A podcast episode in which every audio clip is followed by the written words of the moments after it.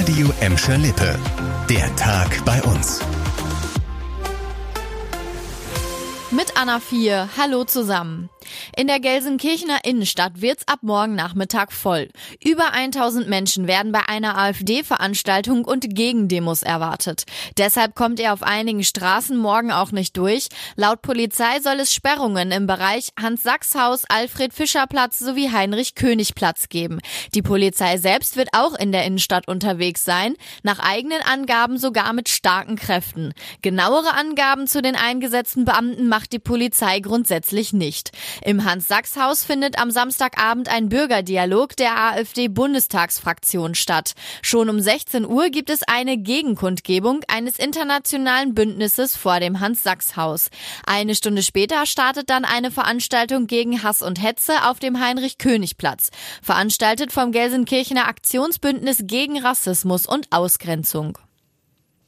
Eine rasante Verfolgungsfahrt von Bottrop bis nach Essen hatte sich in der letzten Nacht ein BMW-Fahrer mit der Polizei geliefert.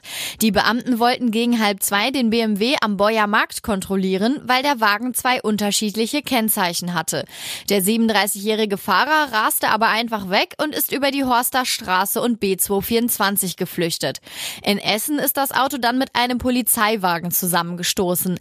Die Polizei nahm den Fahrer fest. Der 37-jährige verletzte verletzte sich bei dem Unfall schwer. Er war höchstwahrscheinlich nicht angeschnallt und hat vermutlich keinen Führerschein. Außerdem hatte er wohl Drogenintus. In dem Streifenwagen wurden drei Polizisten und bei der Festnahme ein weiterer Beamter leicht verletzt. Beide Fahrzeuge waren so kaputt, dass sie abgeschleppt werden mussten. Der Raser muss sich auf mehrere Strafverfahren einstellen.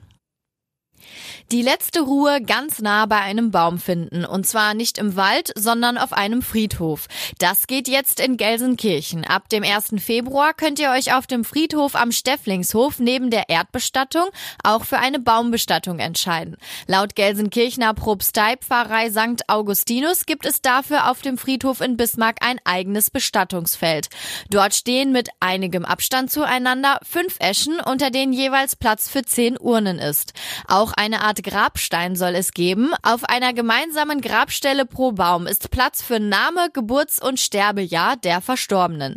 Anders als bei einer Naturruhestätte im Wald gibt es auf dem Friedhof feste Gehwege und Sitzgelegenheiten.